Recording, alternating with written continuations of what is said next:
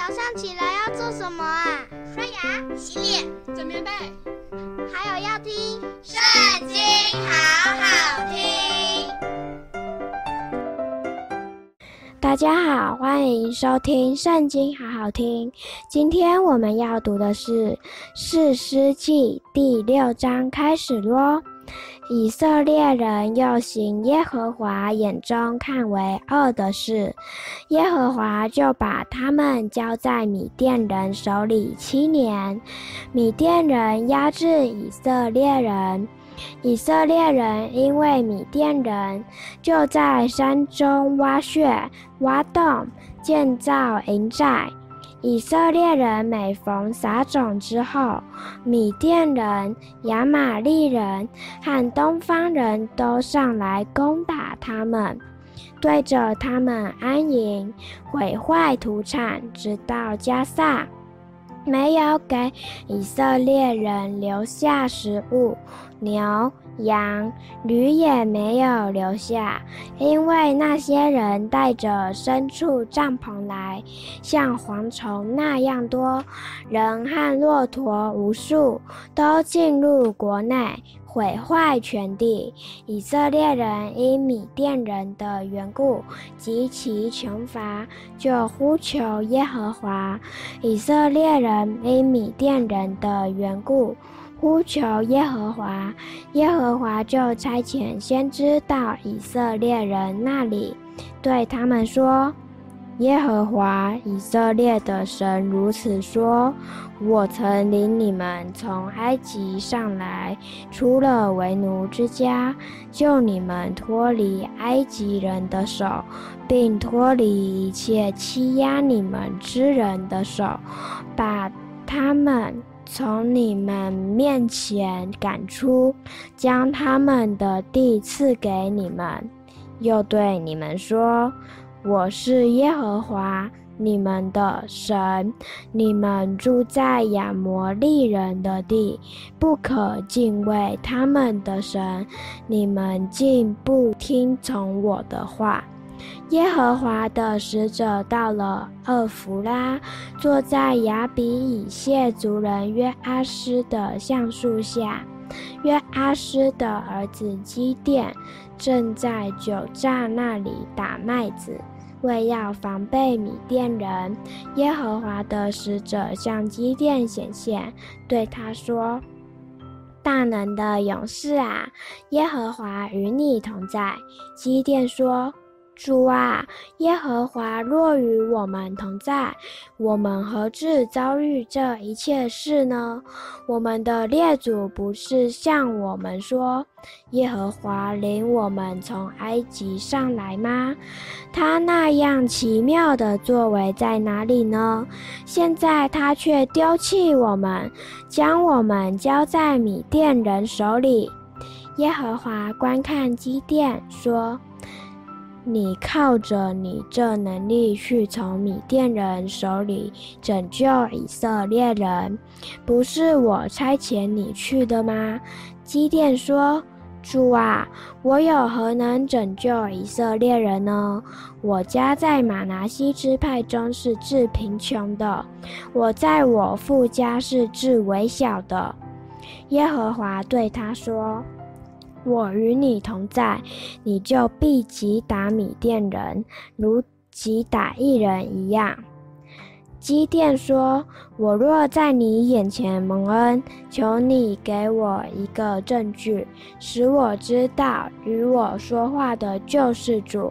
求你不要离开这里，等我归回，将礼物带来供在你面前。”主说：“我必等你回来。”基甸去预备了一只山羊羔，用一伊法细面做了无效饼，将肉放在筐内，把汤盛在壶中，带到橡树下，献在使者面前。神的使者吩咐基甸说。将肉和无效饼放在这磐石上，把汤倒出来。他就这样行了。耶和华的使者伸出手内的杖，杖头挨了肉和无酵饼，就有火从磐石中出来，烧尽了肉和无酵饼。耶和华的使者也就不见了。基甸见他是耶和华的使者，就说：“哀哉，主耶和华啊！我不好了，因为我一面看见耶和华的使者。”耶和华对他说：“你放心，不要惧怕，你必不致死。”于是基甸在那里为耶和华筑了一座坛，起名叫耶和华沙龙，就是耶和华赐平安的意思。这坛在亚比以谢族的厄弗拉，直到如今。当那夜，耶和华吩咐基甸说：“你取你父亲的牛来，就是那七岁的第二只牛，并拆毁你父亲为巴利所筑的坛。”砍下坛旁的木偶，在这磐石上整整齐齐地为耶和华你的神筑一座坛，将第二只牛献为燔祭，用你所砍下的木偶做柴。基甸就从他仆人中挑了十个人，照着耶和华吩咐他的行了。他因怕富家和本城的人，不敢在白昼行这事，就在夜间行了。城里的人清早起来，见巴力的坛拆毁，坛旁的木偶砍下，第二只鸟现在新筑的坛上，就彼此说：“这事是谁做的呢？”他们访查之后，就说。这是约阿斯的儿子基甸做的。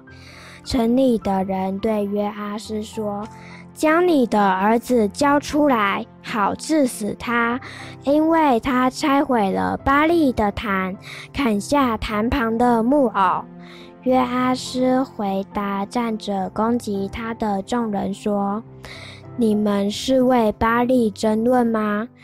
你们要救他吗？”谁为他争论？趁早将谁治死？巴利若果是神，有人拆毁他的坛，让他为自己争论吧。所以当日人称基甸为耶路巴利，意思说他拆毁巴利的坛，让巴利与他争论。那时米甸人。亚玛力人和东方人都聚集过河，在耶斯列平原安营。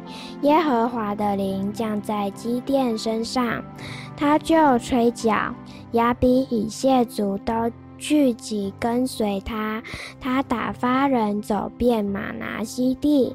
玛拿西人也聚集跟随他，又打发人去见亚设人、西布伦人、拿弗他利人，他们也都出来与他们会合。基甸对神说：“你若果照着所说的话，借我手拯救以色列人。”我就把一团羊毛放在禾场上，若单是羊毛上有露水，别的地方都是干的，我就知道你必照着所说的话，借我手拯救以色列人。次日早晨，基甸起来，见果然是这样，将羊毛挤一挤，从羊毛中拧出满盆的露水来。基甸又对神说：“求你不要向我发怒，我再说这一次，让我将羊毛再试一次。但愿羊毛是干的，别的地方都有露水。”这夜神也如此行，独羊毛上是干的，别的地方都有露水。